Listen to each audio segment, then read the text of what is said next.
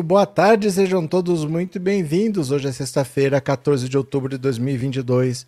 Último ano da triste era Bolsonaro, o governo em que os idiotas perderam a modéstia. E olha, vai ter debate presidencial no domingo. O Lula já definiu a estratégia, o Bolsonaro, ao que parece, não tem estratégia nenhuma, porque ele está se recusando a, se, a treinar, a se preparar para o debate. O Lula vai estar tá muito afiado, preparado para falar e ele já definiu uma estratégia que eu já vou contar para você qual é. Eu só vou pedir para quem está aqui pela primeira vez que se inscreva no canal.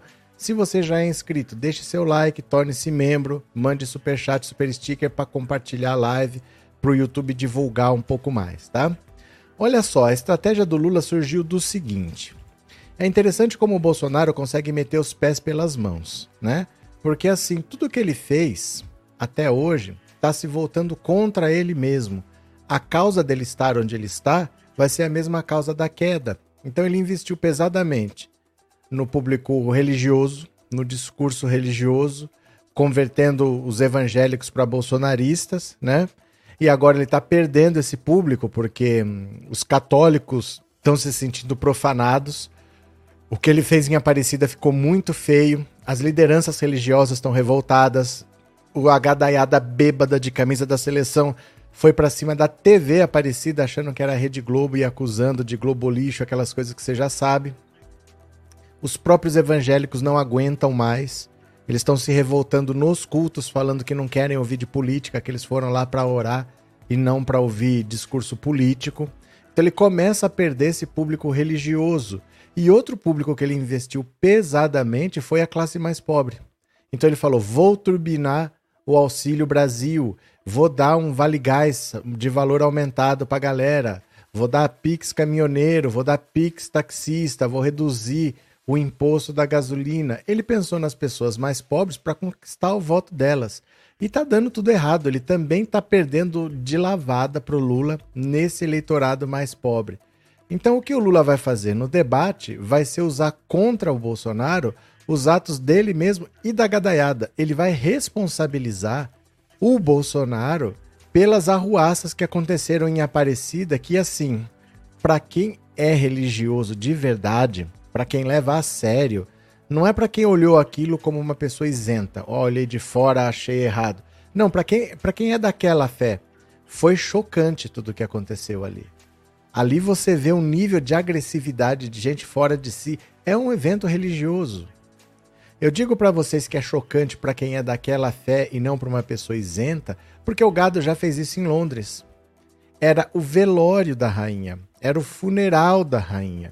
O país estava de luto. Eles respeitaram? Não, eles foram falar de política. Mas a gente, a gente tá vendo de fora, porque nós não somos ingleses, nós não estamos envolvidos com aquilo lá. Então a gente olha aquela gadaiada, a gente chega até a dar risada das idiotices. Ele, o, o brasileiro mandou uma inglesa que está no país dela, mandou ir para Venezuela. Então não choca tanto a gente porque a gente está meio de fora, nós não somos ingleses. Mas agora, para quem é católico, foi muito chocante o que eles fizeram lá. Porque você vai a um templo, vestido como quem vai para um campo de futebol, com uma camisa da seleção, com um chopp na mão bêbado, gritando. O Bolsonaro aproveitou, desfilou pela cidade, botou o corpo para fora do carro, acenou, buzinou, mas um desrespeito do começo ao fim. E o Lula vai usar tudo isso contra o Bolsonaro. O Bolsonaro com esse discurso moralista, que no discurso moralista é um discurso de cunho religioso. Né? Por que, que ele fala que ele é contra o aborto? Por causa da religião. Por que, que ele fala que é contra as drogas? Por causa da religião. Tudo é por causa da religião, no fundo. Ele vai usar o dia em que o Bolsonaro mais meteu os pés pelas mãos, exatamente no tema religião, contra o próprio Bolsonaro, e eu quero ver ele se explicar. Ele vai mentir, vai falar qualquer coisa que ele não liga para os fatos, mas quem tá vendo vai ver uma coisa bem gritante, vai vendo o Bolsonaro perdendo o controle dessa gadaiada que não respeita nada nem ninguém. Então como é que você vai fazer parte daquele grupo? Puxa, eu queria ser parte daquele grupo, ninguém quer ele está perdendo eleitores. Vamos ver aqui comigo? Eu vou compartilhar a tela, vamos ler juntos, vai ficar bem claro para vocês. Cheguem para cá, olha. Lula vai responsabilizar Bolsonaro pela ruaça em Aparecida. Olha. A arruaça dos bolsonaristas nos festejos de Nossa Senhora Aparecida na quarta-feira será um dos temas do primeiro debate presidencial no domingo, transmitido pelas TVs Band e Cultura. Bêbados, os bolsonaristas do lado de fora da Basílica de Aparecida, no interior de São Paulo, hostilizaram um jovem que vestia camisa vermelha e ameaçaram uma equipe de jornalistas da TV Vanguarda e da TV Aparecida, que tiveram de se refugiar na igreja. Uma missa foi interrompida quando seguidores do presidente puxaram palavras de ordem e o coro de mito. Durante a homilia da missa principal, os bolsonaristas vaiaram o arcebispo da arquidiocese Dom Orleando Brandes por falar sobre a fome no país. Nunca houve incidentes desse porte nos festejos anteriores.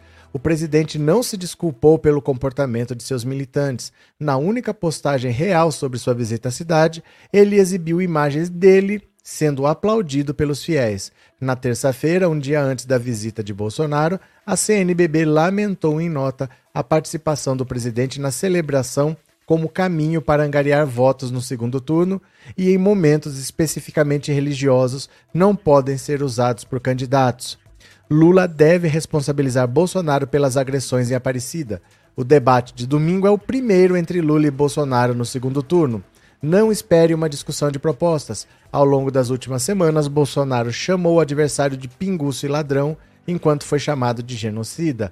As imagens de baderneiros bolsonaristas em Aparecida acirram uma divisão religiosa na campanha. Primeiro candidato apoiado pelas lideranças de todas as denominações evangélicas, Bolsonaro fez o governo de maior interferência religiosa no século, pastores foram indicados para comandar os ministérios da Educação e Direitos Humanos e pela primeira vez um advogado evangélico foi indicado para o Supremo. Ao longo da campanha, Bolsonaro reforçou seus laços com as igrejas evangélicas, disseminando a mentira de que Lula fecharia os templos caso eleito. Como na física, na política a toda ação corresponde uma reação de igual intensidade. A cooptação, de lideranças evangélicas teve como resultado uma reaproximação da CNBB com Lula e o PT depois de anos de conflitos. Em 2006, a CNBB apoiou Geraldo Alckmin para presidente e em 2010, às vésperas da eleição, o Papa Bento XVI deu declarações contra Dilma Rousseff. Assustados com o poder acumulado pelas lideranças evangélicas, os bispos se reaproximaram. Então, olha só, o Lula vai jogar na cara do Bolsonaro o que, que a gadaiada dele está fazendo, porque a gadaiada está completamente fora de controle. Não que o Bolsonaro queira controlar, mas é incontrolável por todo mundo. Você não consegue controlar. Essa galera é alucinada, é fora da casinha. Eu postei hoje no Instagram mais um vídeo da gadaiada. Se você não viu, tá aqui, ó, no Pensando Auto Insta. Mas pega o seu celular agora. Pega aí. Pega o seu celular, vou esperar. Pega aí entra no Instagram, na lupinha de busca, escreve assim tudo junto, pensando auto insta. Faz aí agora. Vai, pensando auto insta. Faz agora. Vou esperar. Vai, pega aí, pega o seu celular, faz aí. Mexe esse dedinho, vai lá. Põe no Instagram, clica na lupinha de busca, põe pensando auto insta tudo junto. Aí, achou? Apareceu minha careta para vocês? Você me segue. Agora eu vou mostrar o vídeo que eu postei hoje, que é um, é, é um resumo de um minuto de tudo que essa gadaiada aprontou lá em Brasília, que é assustador. De verdade é assustador. Então deixa eu abrir aqui, ó. Me segue aí, pensando Auto Insta. Vamos ver aqui, ó. Veja só o que, que eles aprontaram. Tá aqui, pensando Auto Insta, pensando Auto Insta Veja este vídeo aqui, ó. Veja comigo, presta atenção. Conseguiram acabar até com a celebração para Nossa Senhora Aparecida na casa dela. Xingaram a igreja porque o sino da igreja estava tocando, todos bebendo. Xingaram e vaiaram o padre.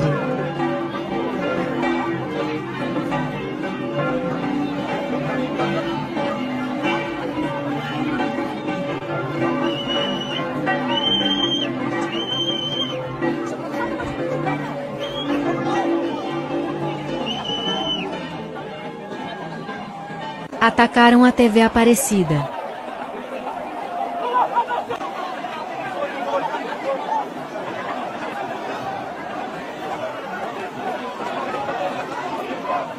Esqueceram totalmente que o propósito era celebrar o dia de Nossa Senhora Aparecida. Uma vergonha. Que tal? É assustador ou não é? A que ponto chegou essa histeria, esse fanatismo por Bolsonaro? As pessoas xingaram o padre, reclamaram porque o sino estava batendo, fazendo barulho, foram bater nos, nos jornalistas da TV Aparecida porque acharam que era Rede Globo, estavam lá gritando Globolixo, Globolixo, nem era a Rede Globo, era a TV Aparecida, que é uma emissora católica. E tudo isso o Bolsonaro assina embaixo, porque depois ele saiu desfilando pela cidade, de carro, ele botou o corpo para fora, ficou acenando, quer dizer, ele não recrimina as pessoas. Ele não tweetou depois para dizer, pessoal, vocês passaram do limite, não façam mais isso é ruim. Não, para ele tá tudo certo. Então o Bolsonaro é um baderneiro. Por isso que ele anda acompanhado de baderneiros. Ele é um cara sem educação, ele é um cara arruaceiro. E o único jeito é você jogar isso na cara dele. É o que o Lula vai fazer no debate, viu? Deixa eu ver o que vocês estão falando aqui. Marinette, não sou católica, mas achei o cúmulo. É porque assim, as coisas têm que ter limite. Né? As coisas têm que ter limite. Por exemplo, se eu for à sua casa, a sua casa é a sua casa, não é minha casa. Eu tenho que me comportar. Na minha casa, se eu quiser, eu ando pelado. Se eu quiser, eu durmo no chão. Se eu quiser, eu como no tanque.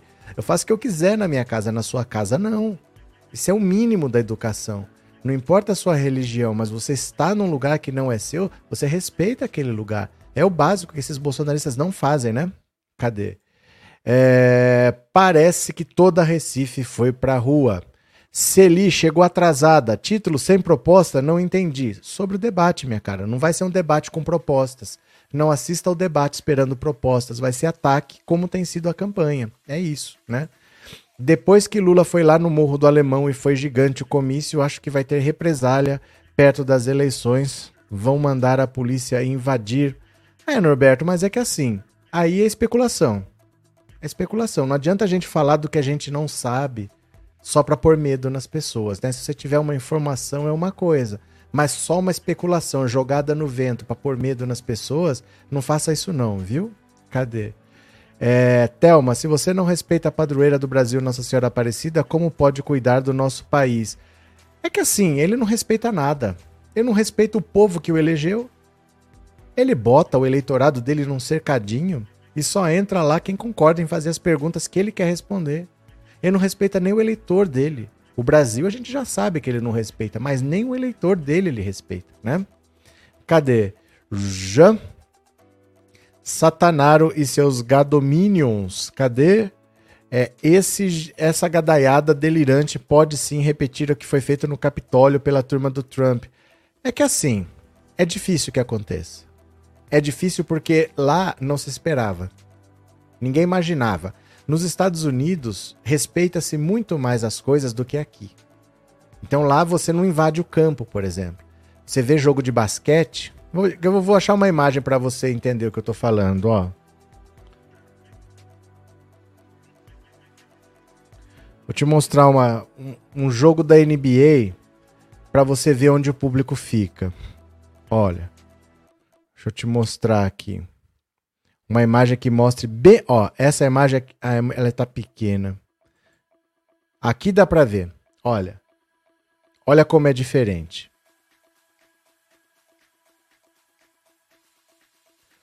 Olha onde o público fica num jogo de basquete. Isso aqui é torcedor. Ele tá com o pé dentro da quadra praticamente.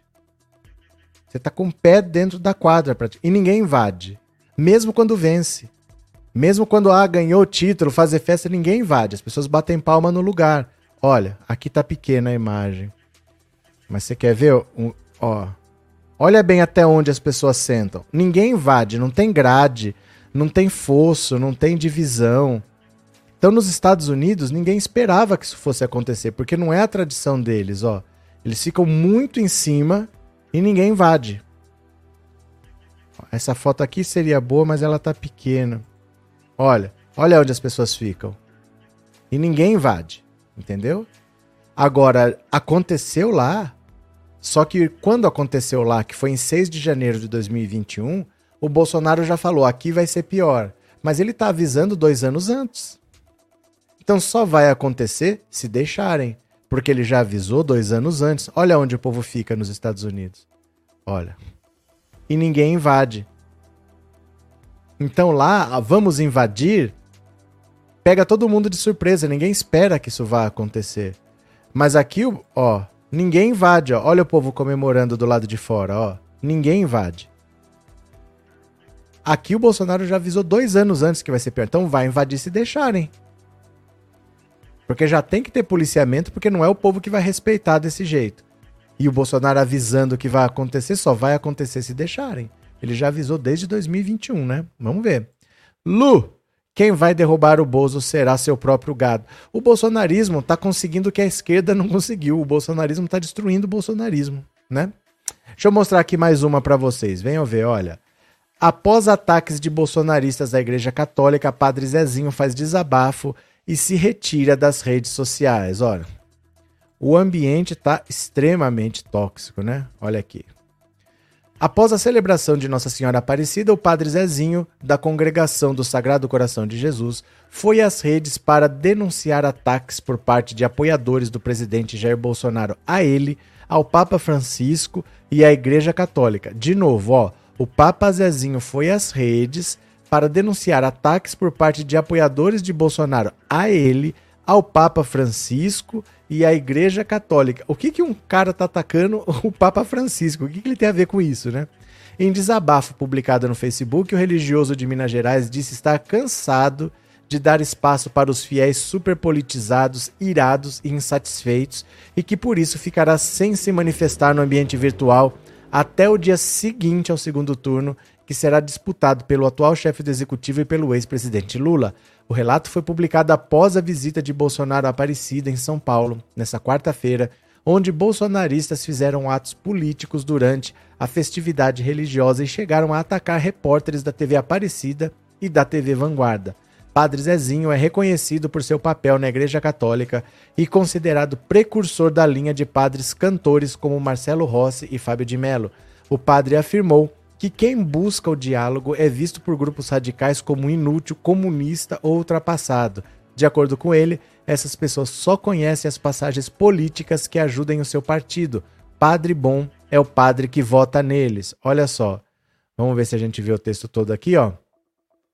Cansei de abrir espaço para católicos superpolitizados, irados e insatisfeitos com a nossa igreja. Estou me retirando até o dia 31. Depois das ofensas de hoje contra o Papa, contra os bispos. Opa, deu um pulo aqui. Contra o Papa, contra os bispos, contra mim, com calúnias, palavras de baixo calão, estou fechando essa página até o dia 31 de outubro. O triste é que as ofensas são todas de católicos radicais que preferiram o seu partido político ao catecismo católico. São Paulo tinha razão quando escreveu as epístolas a Timóteo e aos cristãos da Tessalônica, não querem catequese, nem o Vaticano II, nem os documentos da CNBB, nem nenhuma orientação social e espiritual. Já escolheram ser catequizados por dois poderosos políticos brasileiros. Meus 81 anos, meus 56 anos de padre, meus 102 livros, minha cultura religiosa, minhas mais de duas mil canções, nada dizem para eles. Insistem que não lhes sirvo mais como padre e pregador para eles acharam candidatos mais católicos do que os papas e os bispos, cujos documentos nunca leram. A Bíblia nada lhes diz. Se só conhecem as passagens políticas que ajudem o seu partido. Padre bom é o padre que vota como eles. Quem ajuda a dialogar com a Bíblia na mão é visto como padre inútil, ateu, comunista ou ultrapassado. Nem o Papa argentino escapa. Há dois mil anos, os escribas e fariseus e saduceus e outros quatro grupos políticos fizeram o mesmo com Jesus. Para esses religiosos radicais e ultrapolitizados, tudo que ele dizia era errado. Continuam a dizer que sou um mau padre, que sou comunista, que sou traidor de Cristo e da pátria, porque ensino doutrina social cristã. Dia 31 voltarei a conversar com os católicos serenos que ainda querem catequese espiritual e social e comportamental. Os outros já decidiram, não querem esses livros que usamos para ensinar a fé católica. Espero que esses católicos irados que desqualificam qualquer bispo ou padre que ousa ensinar um fiel a pensar como católicos consigam o que querem querem um Brasil direitista ou esquerdista, porque está claro que não aceitam nenhuma pregação moderada que propõe diálogo político, social e ecumênico. Acabou? Não. Em seguida, o religioso cita as epístolas. Pronto, aqui é a mesma coisa que está no texto, né? No Twitter, internautas lamentaram o relato do padre Zezinho e prestaram solidariedade. O professor Pedro Ronque aproveitou o momento para fazer uma crítica à postura dos apoiadores do presidente. Os católicos de bem estão sabendo que os políticos bolsonaristas xingaram e atacaram tanto o padre Zezinho que ele precisou fechar a rede social? Tá aqui, né? Pronto. Então é isso que o Lula vai usar contra o Bolsonaro. Ele vai usar essa agressividade, essa selvageria, essa violência gratuita que os bolsonaristas têm contra a fé católica. Esse povo que diz Deus acima de tudo está simplesmente agredindo tudo que diz respeito à Igreja Católica porque eles acham que é comunista, porque não é o que eles, o que o Bolsonaro manda, eles não estão nem aí. A verdade é essa, né? Cadê? Boa tarde, Ronilson. Você sabe quantas pessoas não foram votar no primeiro turno? Ronilson, dá para saber, é só pesquisar no TSE. Você faz assim, ó, vou te mostrar. Vou te mostrar aqui como é que faz. Você faz assim, ó, entra aqui no Google, número de abstenções do, ó, número de abstenção de votos 2022. Pronto. Olha, Eleições, olha, abstenções superam 31 milhões e correspondem a 20% dos eleitores. Na última entrevista coletiva do primeiro turno, o TSE divulgou os principais dados do pleito. O número de abstenções chegou a mais de 31 milhões, o que representa 20% do eleitorado. Foi a maior porcentagem desde 1998. Tiveram que ser substituídas 4.063 urnas em cinco sessões, blá blá blá blá blá. 30 milhões de pessoas não votaram. São 160 milhões de eleitores que o Brasil tem, 155, 160, e 30 milhões não votaram. Mas sempre tem uma galera que não vota mesmo, né? Tem gente que é, não mora mais na cidade, mas não transferiu o título. Sempre tem uma galera que não vai. Cadê? É, pátria amada não é pátria armada. Vá para Cuba toda vez que se discute igualdade social, desemprego, combate à fome e moradia. Logo vem um Bolsonaro e repete os chavões. Vá para uma forma de não discutir o real problema do país. Cadê que mais? Orquídea, acho que os debates devem ser substituídos por entrevistas onde toda mentira dita pelo entrevistado seria desmentida na hora pela emissora. É, o problema é o seguinte: é que você não tem como obrigar. Tanto sendo debate ou como sendo entrevista, você não tem obrigar, como obrigar a pessoa aí, porque quem entrevista é uma empresa. Ela faz o que ela quiser. Entendeu? A Rede Globo é uma empresa que quer lucro. Então ela vai conversar com os políticos e vai decidir qual é o formato do debate ou da entrevista. Se você falar, vamos fazer uma entrevista com checagem em tempo real, Bolsonaro pode falar, então eu não vou. E não tem. Você entendeu? O debate provavelmente não tem checagem em tempo real porque ele vetou. Aí ou faz sem checagem em tempo real ou não faz. Para vender, para vender anúncio, vai fazer sem, mas não deveria ter. Não deveria ter. Sem a checagem das informações em tempo real, não faz sentido ter debate, né? É que não dá para obrigar. Vai quem quiser, se alguém tiver interesse em organizar, né? Luiz Doroteu, boa tarde. Bolsonaro não irá ao debate, é o que penso. Ele sabe que será questionado sobre a baderna em Aparecida. É que assim, Luiz, ele pode não ir, como você está falando. Só que ele está atrás. Ele está atrás. Para quem tem o discurso de que quer questionar as urnas eletrônicas, quer dizer que a urna é fraudada, qual é a ideia dele quando ele fala isso? É que ele tem mais apoio, que ele tem o povo do lado dele e ele fez tudo. Se ele não ganhou, tem alguma fraude. Então é preciso que ele faça tudo. Ele não pode, por exemplo, não fazer campanha, não usar a internet, não ir aos debates e depois questionar o resultado. Você entendeu? Se ele deixa de fazer alguma coisa, ele não pode falar, olha, eu fiz tudo todo mundo sabe que eu venci. Se eu não, se não apareceu a minha vitória lá é porque tem fraude. Ele tem que pelo menos fazer tudo. E aí falar, olha, se eu não venci é por causa da urna, não é porque eu não fiz alguma coisa. Então esse discurso dele de que ele vai questionar o resultado das urnas depende dele ir. Senão, se ele começar a não fazer as coisas que ele tem que fazer, ele não pode questionar depois, né? Eu, eu vou reclamar que eu não chego no horário para trabalhar, mas a empresa me deu um carro e eu não uso o carro. Eu não posso não usar o carro que a empresa me deu e reclamar que eu chego atrasado, né? Cadê? É, Edson, buenas, toda essa galera inteligente, estamos juntos com a nossa democracia e salvar nossas crianças e também a nossa Amazônia. Pronto, Edson. Agora aqui, ó, pesquisa. Hoje de noite tem Datafolha, hoje tem Datafolha, mas saiu XP e PESP. Vamos dar uma olhada aqui, ó, pesquisa XP e PESP. Lula tem 53, Bolsonaro tem 47, olha. A pesquisa de intenção de votos do Instituto IPESP, contratado pela XP Investimentos, aponta que Lula tem 53% dos votos válidos, enquanto Bolsonaro tem 47%.